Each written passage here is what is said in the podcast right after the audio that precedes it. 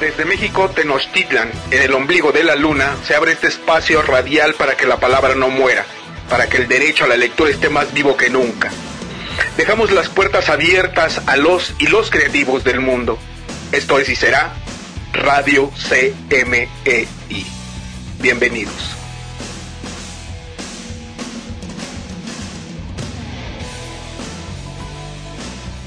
Bienvenidos a este viernes magnífico de un mes de septiembre en el que los temblores se hacen presentes. Caramba, ¿por qué nos castiga Dios, Chivalbá, Buda o quien sea con estas situaciones de los temblores? Donde el terror amanece, diría Mario Benedetti. Bueno, pues sí, Benedetti más bien era un escritor que escribía, ¿no? Bueno, yo estoy muy complacido de estar aquí con todos ustedes, grandes amigos. Es que caramba, todos somos una familia. Por ejemplo, Omar nos conocemos desde hace 10 años. Eh, mi carnal aquí, el Rocha. No, no, no, es que somos hermanos de sangres Beltrán, ¿sí o no? ¿O qué podemos decir acerca de esta tertulia impresionante que es el CMI, Consejo Mexicano de Escritores Independientes? Lazos de sangre urdidos por palabras. Qué bonito. Bienvenidos todos a este nuevo episodio del Consejo Mexicano de Escritores Independientes. Hoy vamos a tener, pues, como todas las semanas, sorpresas, porque no hay de otra, no, no, no podemos ser iguales, no podemos ser eh, la hora de los Beatles en la que siempre presentemos a los Beatles, ¿no? Hoy vamos a presentar cosas diferentes como cada semana. Pero no es Beatles, mi hermano. Los Beatles. Técnicamente no existen los Beatles. ¿No existen los Beatles? Son los Beatles. The Beatles. The Beatles. Como decía aquel viejo chiste de. Niño, ¿cómo te llamas? Yo Leno. ¿Y por qué te llamas así? Por los Beatles. bueno, ya, ese fue un chiste muy bobo, pero es un placer que nos estén acompañando en la nueva versión de CMI, Consejo Mexicano de Escritores Independientes. Debemos de decir que esto no es un esfuerzo único, ni el único que aparece enfrente es el Eric Marvas, que en realidad es el más guapo de todos ustedes, pero vamos a decir que la intelectualidad conjunta es como una revolución, hermano, como una revolución que dicho sea comúnmente es para esta isla. Vamos Mi a hacer- carnal Rocha nos va a dar un saludo muy amable y muy amoroso. Hola a todos, bienvenidos a la quinta emisión de Radio CMI. Pues espero que se diviertan, que la pasen muy bien, no se despeguen de aquí. Tenemos de invitado en cabina a Omar Ortiz Agatocles, que nos va a declamar, leer algunas, algunas letras impresionantes, como tiene acostumbrado, y comenzamos. Vale, mi hermano, pero yo te pedí un mensaje de amor, así es que lo único que tienes que decir es te amo. Los amo, humanidad. Y los queremos mucho, digan no, a la violencia. Los amo, humanidad. Los amo, de- de- ya de la Los amamos, humanidad. que sentir el amor. Los amamos, humanidad. Digan no a la violencia, sí al amor. Hablen, conversen, no se peleen. Abrazos, no balazos, acuérdense. O librazos, no balazos. Vale, no pues balazos. bueno, esto es Radio CMI, nos vamos a un pequeño corte musical, después a un corte informativo y regresamos aquí entre esta gran familia en los cuales los podemos adoptar, mis muchachitos, muchachitas, niños, niñas, adultos, jóvenes y incluso podemos aceptar a, al peje y a su esposa, ¿no? Bienvenidos. Mm, Sí, si quieren, Vale, bienvenidos. Vale. A- Al Será un, programa un poco más largo. ¿no? Al peje y a su esposa. Más, más extendido, ¿no? Al peje y a su esposa ¿A qué te más largo, Omar? No, a, a que eh, tarda un poco un poquito más en difundir la información. Ah, Nosotros ya, no- ya. No somos tan dinámicos, no es tan dinámico. Qué bueno que me aclaras. Vale, vale, vale. Volveremos con unos aspectos más puntuales acerca de la literatura, el arte y todo este gran mundo que es la memoria escrita y oral. Esto es Radio CMI. Y bueno, no se vayan. Si no les gusta la canción próxima, la adelantan tres minutos y se la van a pasar muy bien. Nos quedamos con Hoy es un buen día por este mes patrio de Fernando Delgadillo.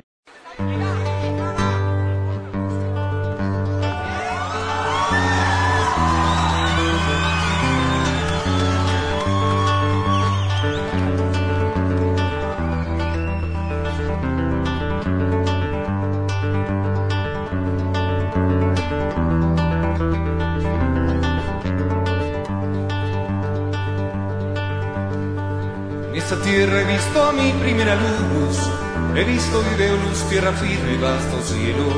Todo mi entorno está entendido en el amor que nos tuvieron los que fueron hace tiempo. Y hoy hace un buen día para hablar de los que están aquí, trazando a diario el bienestar de todo aquel que vendrá.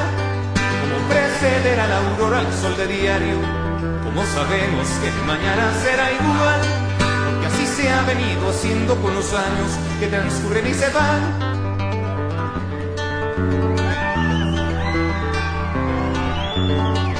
Esta tierra en donde puedo caminar, bajo la dirección que le ponga mis pasos, siempre habrá tiempo para venirle a cantar, por ser lo más que sé ofrecer como regalo me dio un lugar donde al volver con gusto sé decir, es mi país, esta es mi tierra y casa y esta es su canción canción como todas las que se han hecho, tan solo que con esta quiero hacer mención de todo el bien que me hizo nacer de este pueblo y que me parte el corazón, que hablar de México siempre me inflama el pecho.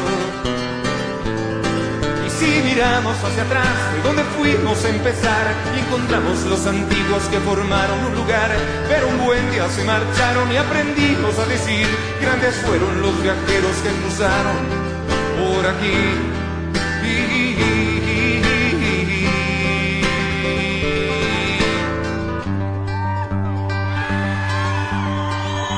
esta tierra conocí la dignidad del que trabaja para ver crecer los suyos, del que se esfuerza a superar su condición, aún a pesar de cruzar tiempos de infortunios. Y hoy hace un buen día para hablar de los que están aquí, trazando a diario el bienestar de todo aquel que vendrá de la simiente que se llega al semillero, que hasta esta tierra fértil un día arribará. No hace falta repetir como los quiero si lo he dicho tanto ya. Y hablar de amor es bueno cuando se sincero. Oh, oh. Y si ellos miran hacia atrás de lo que les toca empezar y nos hallan a nosotros que formamos un lugar que en buen día nos marcharemos y tal vez podrán decir grandes fueron los viajeros que cruzaron Grandes fueron los viajeros que cruzaron, en verdad que fueron grandes los viajeros que cruzaron por aquí.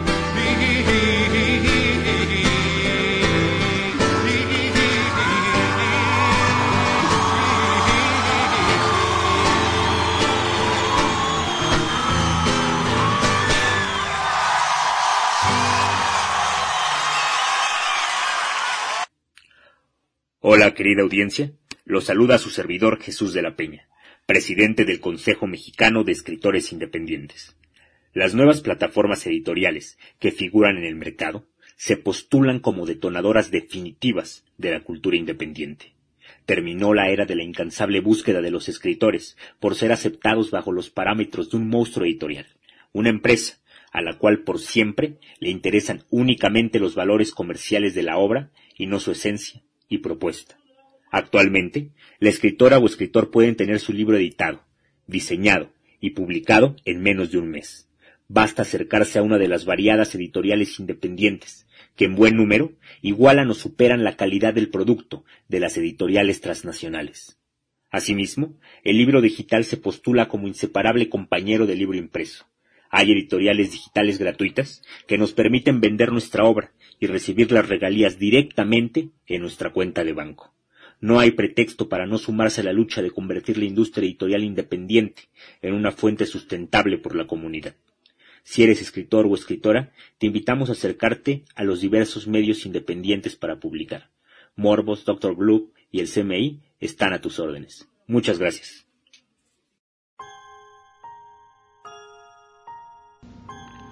Adiós. La soledad de esa palabra es temblor. Es la boca que ansía ser hablada. Ríe porque no sabe llorar, aterra, suspira como si el alma se le fuera, respira sin otra alternativa que jurar. Irte de frente, caer de bruces al acto, no prolongarlo porque arde sin juicio, sofocarlo, cual frágil mariposa atrapada, revoloteando desesperadamente en el hocico. Muere, no nace. Muere, no muta, muere. Novísima mirada, la última. La pupila desgastada, afligida cascada del viejo mar vagabundo.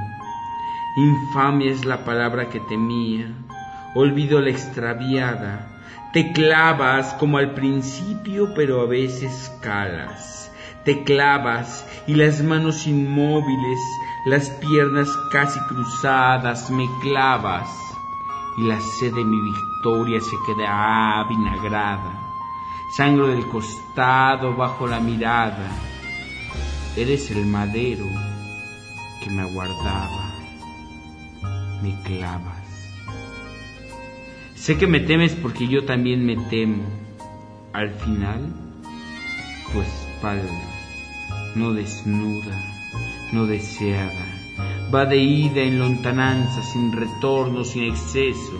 No dices nada, andas con los ojos blancos, extenuada.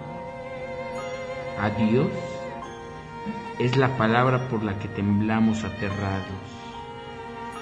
Amor, la que juntos encontramos, deshabitada. Wow. Clap, clap, clap, clap, clap. Muchas felicidades, Omar. Estoy, tengo entendido que este poema es de tu autoría, ¿no? Claro, ah, ah sí, ah, bueno, eh, eh, la, la, verdad es que esta vez no traje este libro de de un autor mexicano que, que trascendiera en mi, en mi, en, mi pedo eh, poético, pero eh, encontré un, traía una ontología en la que escribí este poema y se me hizo fácil recitarlo y decir que es a mi nombre. Carnal, eh, en este programa no está permitido la palabra pedo. Te voy a sugerir que uses fratulencia. Ok, ok, ok. Y asunto. te voy a enseñar lo que es escribir y eso que no declamo mucho en este programa, pero esta es una ocasión especial. A ver. Como se diría en mi pueblo natal, listen to me. bueno, yo no tengo la culpa de que he nacido en México, ¿no? A veces, cuando me aburro, pienso en maneras de morirme. Bueno, no necesariamente cuando me aburro. Esas ideas me vienen a veces. No es pensar en la muerte, sino en maneras concretas de morirme. Pensemos. Voy por un supermercado lleno de gente un viernes por la tarde, empujando el carrito y me viene el flash. Y si me desplomo aquí mismo entre toda esta marabunta de compradores y me muero, intento imaginar lo que haría esa chica de ahí delante, aquella mujer gorda de ahí detrás, el hombre ese calvo y con gafas que examina ahora mismo un tarro de mermelada alzándolo hacia la luz. ¿Y los niños? ¿Cómo reaccionarían los niños? Pensarían que era una broma, supongo. Hay tantas maneras de morirse. Están las de siempre. Cáncer, infarto, pancreatitis, apéndice rupturado, embolismo pulmonar y las de origen traumatológico.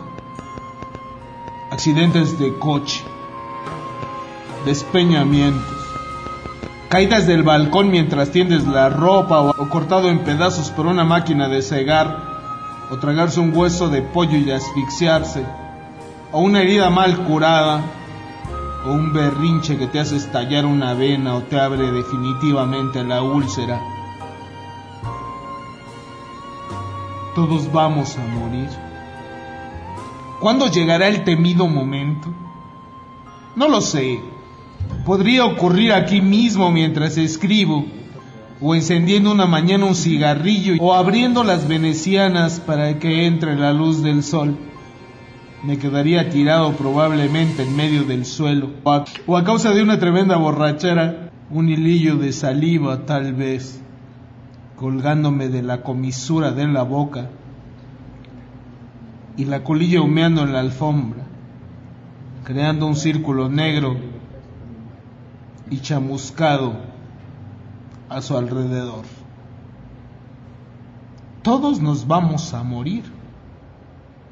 ¿Cuándo llegará el temido momento? Roger Wolf. Pues qué bárbaros, déjenme felicitar a ambos. Su, su nivel de declamación, gesticulación y voz está muy elevado. Pero pasando a otra cosa, aquí Omar Ortiz nos, nos va a contar más o menos qué va a pasar el 28 de septiembre en el Liber Fest. El 28 de septiembre vamos a tener un evento en el Monumento a la Madre donde el señor Eric Marvaz, ¿a qué hora es? ¿10.30 de la mañana? 10.30 de la mañana. 10.30 de la mañana va a dar un taller de autopublicación y de gestión editorial. Es un, total, es un taller totalmente gratuito, va a ser en el Monumento a la Madre. Y más tarde eh, vamos a dar eh, Jesús de la Peña, quien es el presidente del CMI y su servidor Omar Ortiz. Vamos a dar un, un taller que se llama Vivir de Sueños, creación de proyectos culturales, en la que vamos a hablar un poco acerca de cómo es que hemos realizado, hemos llegado hasta este punto de poder llegar a disfrutar de, de espacios o de lugares a los que a veces la cultura no llegaba, ¿no? A los que a Mario Papasquiaro o a Roberto Bolaño aquí en México les llegó, le, le, les costó mucho trabajo conseguir. Y posterior a eso, durante el mismo marco, vamos a tener también el Spoken Dark, que es la gran final, es la, la, la fase 2 del, del Spoken Dark que tuvimos el, el 31 de agosto en Lauta Paranoid. Eh, van a estar los finalistas, va a haber un par de invitados de honor, va a haber un jurado y pues bueno, ahí vamos a premiar a, al mejor este Spoken Dark que hay en la ciudad, ¿no? Para, para reconocerlo también en el picnic gótico que se va a llevar a cabo el próximo año. Entonces, los esperamos por ahí, vamos a estar desde las 10.30 de la mañana, va a haber torneo de poesía, va a haber talleres, va a haber eh, los talleres de autopublicación que va, a, que va a hacer Eric Marvaz y pues todo se va a dar ahí en el Monumento a la Madre. Entonces, los esperamos. Bueno, y es muy importante recalcar que a través de la situación de el taller de, de, autopublicación, pues se va a tratar directamente con la célula feminista de el CMI, entonces no es que hagamos a un lado a los hombres, solo los vamos a abrir de capa, ¿no? Pero la situación es que tenemos que darle un importante espacio al género femenino, porque si a final de cuentas alguien está más capacitado para la vida, pues son las mujeres. Entonces, pues por favor, ahí los estamos esperando, ¿no?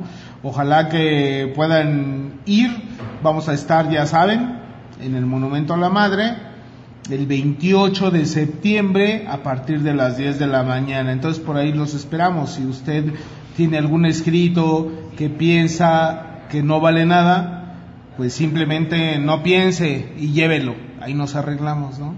Trate con los expertos que por supuesto los vamos a coger en nuestro santo seno.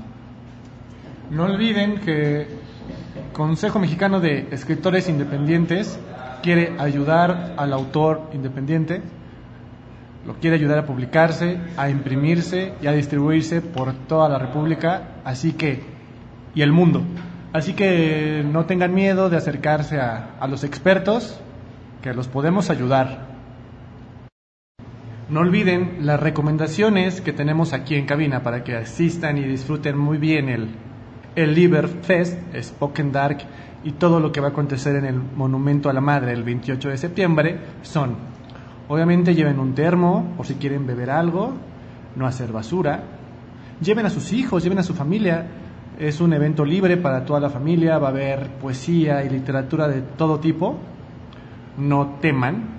Además, también lleven un paraguas y lleven ropa ligera porque en este en esta ciudad de México no sabemos qué tal nos va a venir el clima, entonces vengan preparados por favor. A continuación, nos quedamos con Fernando Beltrán y cómo seguir leyendo a Juan Rulfo. Por encima de Sor Juan Inés de la Cruz, Octavio Paz o Carlos Fuentes, Juan Rulfo es el escritor mexicano más leído y estudiado en México y en tierras foráneas. Quizá con ello se quiere decir que Rulfo es un buen escritor. Pero, ¿qué significa ser un buen escritor? Una respuesta inmediata es lo que la obra ha obligado a las generaciones posteriores a escribir sobre ella. Según la crítica brasileña Simón Andrea, la crítica escrita sobre Rulfo sumaba 9.000 páginas en el ya lejano 1999. De ánimo ultraterreno, por otra parte, hay frases como la del milagro de las letras mexicanas para caracterizar rápidamente las ficciones de Rulfo. Con los premios otorgados existe la eventualidad remota que un lector sostenga que Rulfo le cancela la invitación a la lectura. Originalmente concebido para celebrar el mejor libro editado en México, el premio Javier Villarrutia lo ganó Rulfo en el 57 aunque Pedro Páramo apareció en 1955, el galardón fue retroactivo.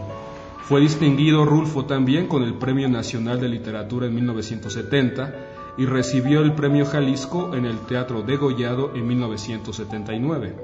La Academia Mexicana de la Lengua, por su parte, lo acogió en su seno el 25 de septiembre de 1980. Instituido tres años antes, el Palacio de Bellas Artes efectuó un homenaje nacional el 30 de septiembre del mismo año y Rulfo decidió exponer una retrospectiva de 100 fotografías.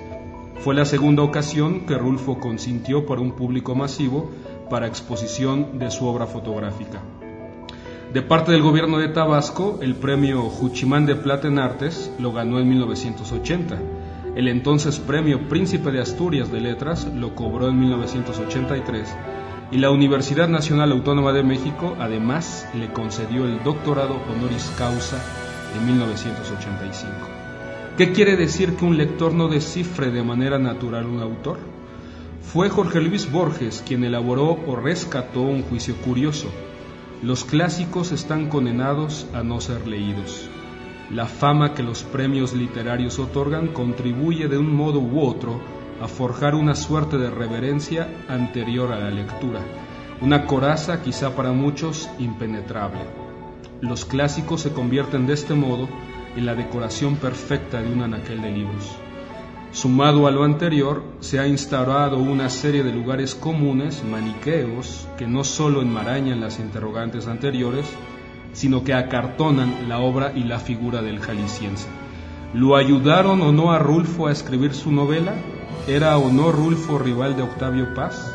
¿Por qué no volvió a publicar un texto personal? ¿Lo opacó o lo asustó el éxito? No sumaba ni 40 años cuando Rulfo publicó su única novela. Si el fracaso fue el enemigo del escritor del siglo XIX, ¿cómo sería posible convertirse en un obstáculo para los lectores? ¿Cómo hacer para no ser comprendido por los contemporáneos? ¿Para qué o para quién escribió Juan Rulfo? ¿Siguen siendo válidas estas interrogantes para un clásico? ¿Por dónde habría que comenzar?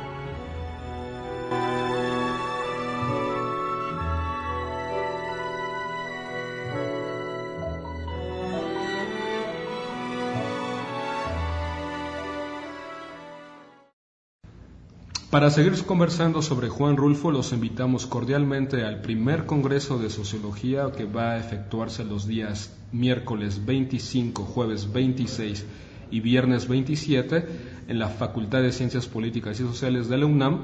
Los esperamos para hablar sobre Juan Rulfo el viernes 27 a las 13 horas, edificio E, sala Fernando Benítez. No falten.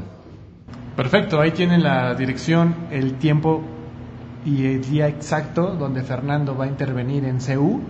Estamos de regreso y hay que dar las gracias a Centro Cultural La Iguana, específicamente a Toño, que nos abrió las puertas de este lugar. Estamos grabando, gracias a él.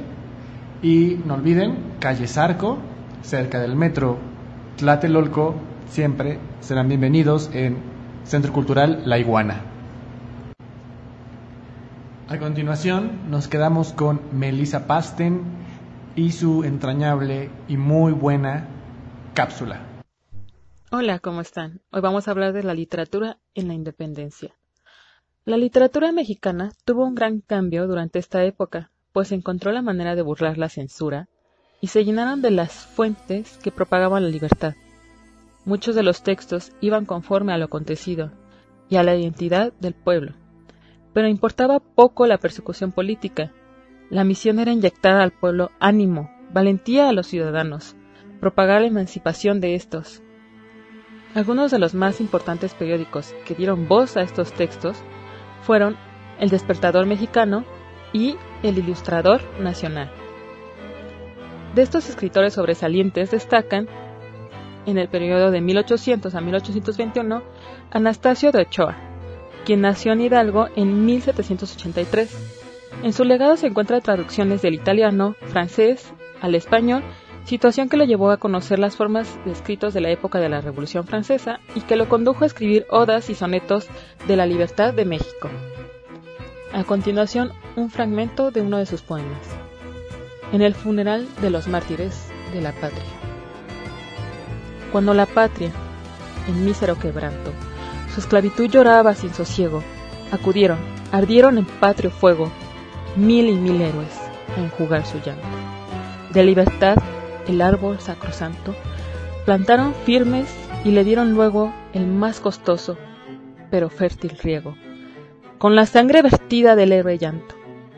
Creció la planta, y ya robustecida, extendiendo sus ramos inmortales a la felicidad, grata, removida, y a quien debemos sacrificios tales que en su heroico morir nos dieron vida. Nos honraremos con tiernos funerales. Otro de ellos es Andrés Quintana Roo, político nacido en Mérida en 1787, figura prominente de la independencia no solo por ser el esposo de la insurgente Leona Vicario, sino por el esfuerzo que hizo para hacer triunfar el ideal de la libertad. Su poema 16 de septiembre se puede encontrar en la Biblioteca Virtual Miguel de Cervantes la página es www.cervantesvirtual.com por si lo quieren checar. Otro, y nuestro último, es Francisco Sánchez de Tagle. Neoclásico en sus inicios, en su obra poética predominada el sentimiento y el amar. Es conocido por ser uno de los primeros poetas románticos nacionales. En su estilo se refleja la exaltación de la patria, ya que en sus versos canta la libertad de México, como hicieron Gustavo Adolfo Becker en España y Víctor Hugo en Francia. A continuación, el fragmento del poema A la heroica salida del general don José María Morelos y Pavón, por entre los ejércitos sitiador de Cautla. Insólito calor mi pecho inflama, siento en el alma, desquiciadora, frío. Con imperiosa voz, la cara patria, cantar me manda a sus heroicos hijos, y el divino valor y el arte con que sus sanguinarios enemigos en lid tan desigual en ser supieron, legando asombro a los futuros siglos.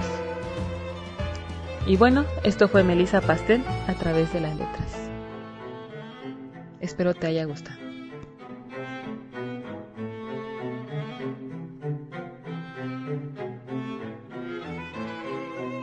Estamos de regreso. Muchas gracias Melissa por tu intervención. Esperamos tenerte pronto en cabina. Y bueno, llegó mi turno. Bienvenidos a Luden Cindy, el lugar donde se habla de arte, cultura, entretenimiento y más. En la actualidad, donde las dos películas más taquilleras de la historia son Avatar de James Cameron en el 2009 y Avengers Endgame de los hermanos Russo en 2019, nos encontramos con un tópico interesante. Ambas son dos blockbusters gringos y ambas apelan a la ciencia ficción. Esto nos indica que vivimos en una sociedad a la que le apasiona la física que ya se descubrió pero que no se ha alcanzado. Me refiero a la física cuántica. Velocidad luz, viajes en el tiempo, viajes interplanetarios. O sea, a la humanidad le apasiona el futuro aunque éste sea aterrador. Pero ¿qué hay del cine mexicano? Si México es uno de los países que más consumió los títulos antes mencionados, ¿por qué no hay cine de ciencia ficción mexicana? La ciencia ficción en México desde siempre ha sido un género jamás explotado en su totalidad. Si nos vamos a la era moderna, creo que un buen experimento es Camino a Marte, del 2017 de Humberto Hinojosa Oscaris, protagonizada por Luis, Gerard, por Luis Gerardo Méndez, que lo podemos recordar por Nosotros los Nobles o Club de Cuervos, que nos propone la llegada de un huracán, el fin del mundo, y un marciano en las playas del norte del país. Una road movie con paisajes bellísimos. Es una película mediana que no busca nada más que contar una buena historia y en verdad lo logra. Pero ¿y más atrás? Esta película que ni vale la pena acordarse de un futuro distópico a la usanza de Fahrenheit 451, más un mundo feliz, más dinero público mal invertido del gobierno mexicano llamada 2033 estrenada en 2010. No hay camino, un modelo a seguir, pero en México sí lo hubo. Cine de ciencia ficción que hoy es de culto. Tenemos el modelo y el arquetipo triunfador de la ciencia ficción mexicana Junta a tus cantantes, actores, comediantes, bailarines y hasta luchadores de moda con los temas favoritos de la ciencia ficción. Ejemplo, ¿qué podría salir si en 1965 juntas el bolero ranchero y a Julio Verne? Respuesta, Aventura al centro de la Tierra de Alfredo B. Crevena, protagonizada por Javier Solís y Kitty de Hoyos, donde Javier Solís canta en las grutas de Cacahuamilpa, que fungen como la vía al centro de la tierra, si acaso te ofendí, perdón, si el alma te engañé, perdóname la vida. Por otro lado, el pancracio mexicano, la arena México, la supercomputadora del santo llena de luces, palancas enormes, combinada con Drácula, científicos locos y una producción muy maleta. Tenemos El Santo y Blue Demon contra los monstruos de 1970. En esa película hay clonaciones, resucitaciones, implantes de cuerpos y una máquina desintegradora. Y del lado cómico de la ciencia ficción está El Super Sabio de 1948 con Cantinflas. Ya saben, fórmulas de longevidad y la reinvención del combustible. El futbolista fenómeno de 1979 con Adalberto Martínez Resortes, donde unos extraterrestres le dan poderes futbolísticos que superan a Messi o en su tiempo a Hugo. O la nave de los monstruos con clavillazo, que esta premisa en verdad es bastante criticable. Una nave de Venus que recolecta especímenes raros del universo, llega a la Tierra y secuestran a nuestro protagonista, hay que aclarar que las tripulantes de esta nave son Ana Berta Lepe y Lorena Vázquez, llamadas Beta y Gama. Ambas se enamoran de Piporro, pero él elige a Gama. Beta se enoja, liberando por despecho a todos los monstruos del universo para invadir la Tierra. Y peinando de pasadita la TV, tenemos a Chespirito con el gran Chapulín Colorado y sus aventuras de marcianos, la pintura de invisibilidad y hasta él mismo, como un superhéroe con una chicharra paralizadora y la pastilla de chiquitolina. Nos parecería algo bobo o chusco, pero todos esos guiones son bien fundamentados en el cine de ciencia ficción. Ciencia ficción mexicana, perros. O el profesor Memelovsky y Odisea Burbujas, ambos programas infantiles que abrazaban la ciencia ficción de forma amigable y la única forma que cabía en esos tiempos en la sociedad mexicana. Y sí, es un problema, porque en un México lleno de ideas y artistas, los apoyos cinematográficos van a las manos de los apellidos de Abolengo, de los hijos de los hijos de los compadres, de los Azcárraga, de los Salinas, de los Slim. En películas basura con los mismos protagonistas haciendo refritos de películas extranjeras.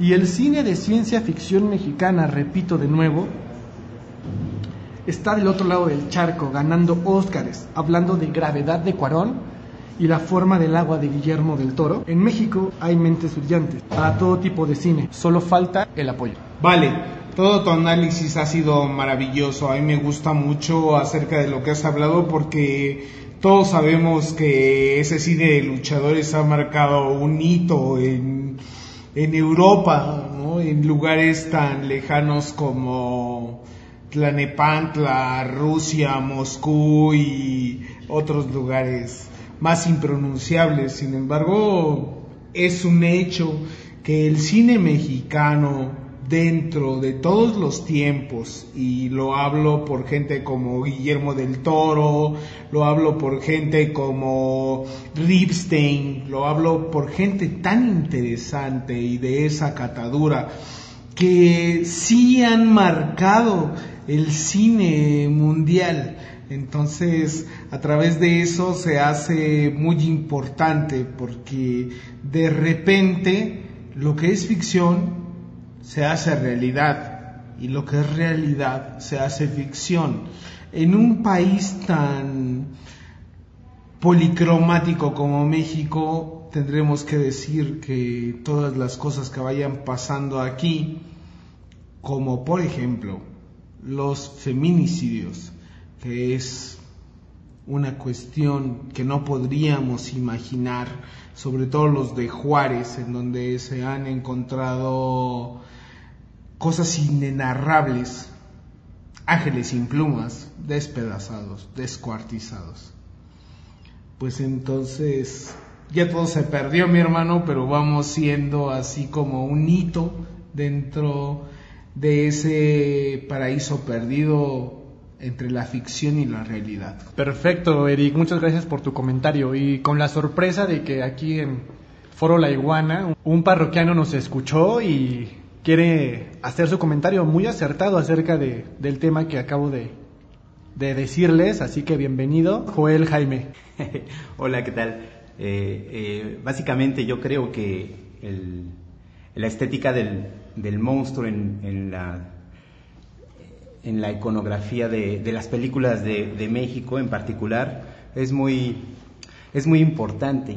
Y no solo es importante porque mantienen la misma estética, y porque están encerradas en un, en un periodo de tiempo muy importante del cine mexicano, ¿no? sino porque esos mismos monstruos que vemos en la película de Clavillazo, en la película de Chabelo, en la película del Santo, en la película de El Piporro, en la película de todos estos maravillosos personajes del cine mexicano, también tenemos una, una, una coincidencia que es para mí muy, muy importante y es que los disfraces de estos monstruos, los disfraces del hombre verde, del cíclope, del, hombre lobo, de este, estos ajuares de, de, los, de los vampiros, son exactamente los mismos, son exactamente los mismos y esto es porque lo sacan o lo sacaron de la, de la, de la bodega de, de, los estudios Churubusco en ese entonces, ¿no? Entonces yo creo que está padre entender que la estética se conserva, se, conserva y entonces da una identidad.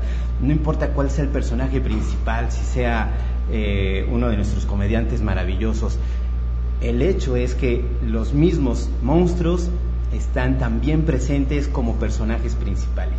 Y creo que eso me parece una, una forma y un estilo muy, muy particular para, la, para, para el cine mexicano. Qué comentario tan más acertado. Yo estoy encantado de la intervención. Por mi parte es todo. Me despido. Yo fui, soy y ojalá siga siendo Antonio Rocha. Los dejo con la voz de el gran hermano, amigo, querido Eric Marvaz. Yo también te amo, carnal. Pero efectivamente, nunca se ha invertido demasiado en una industria nacional o si se ha invertido más bien ha sido acerca de las casas de los productores y de algunos actores y actrices que a final de cuentas no han hecho un granito como lo era el cine nacional antiguo, ¿no? Ustedes lo sabrán mejor que yo porque sufrimos o gozamos eh, invariablemente de esas actuaciones en las que uh, uh, uh, se me quemó el torito, ya se desquemó, ya se enfrió, hay que ponerle más fuego. En fin, todos lo sabemos. La gran época de oro mexicano se vio permeada acerca de actores a los que hicieron un ícono. Porque no sé si ustedes lo sepan, pero a través de unos palitos y bolitas o bastoncitos o rayitas, pues tenemos una percepción mayor acerca de lo que es el blanco y negro. El color nos distrae.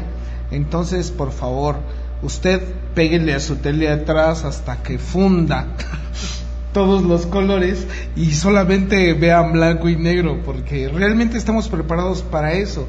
Los, el blanco y negro, los sepias y todo eso nos permite interpretar mucho mejor una imagen. Y eso se lo digo yo que ni siquiera pude terminar la primaria. Pero ¿quién la terminó a fin de cuentas? O sea... Ni, ni Oscar de la Borbolla la terminó. Ni Oscar de la Borbolla, ni el mismísimo Dios encarnado que fue Juan José Arreola terminó la primaria. Él solo se quedó hasta segundo, dijo, ya leí, ya, ya sé lo que es la A, B, C, D, D, P, P, P, P, Q, Q, y ya, se dedicó totalmente a eso. Así es que, pues usted no se limite por lo que pueda aprender en la escuela. Expanda su horizonte, explore, lea, capacítese, sea grande, no se limite. Nadie le puede poner paredes a su libertad. Palabras inmortales de Eric Marvaz. Ahora los dejo con Fernando Beltrán y su último comentario del día. Bueno, a mí me toca despedir esta emisión, ya lo sabe, querido auditorio, este es un espacio dedicado a la poesía, a los autores, al cine, a la crítica del cine, al entretenimiento, cosas que realmente importan y a nosotros nos unen. Y me despido entonces con una muy bonita rola de Los Ángeles Azules, Amor a Primera Vista. Chao, chao. Esto fue Radio CMEI, el espacio para el artista que todos llevamos dentro. Gracias por acompañarnos. No olvides escucharnos cada semana y seguirnos en nuestras redes sociales. Cambio y fuera.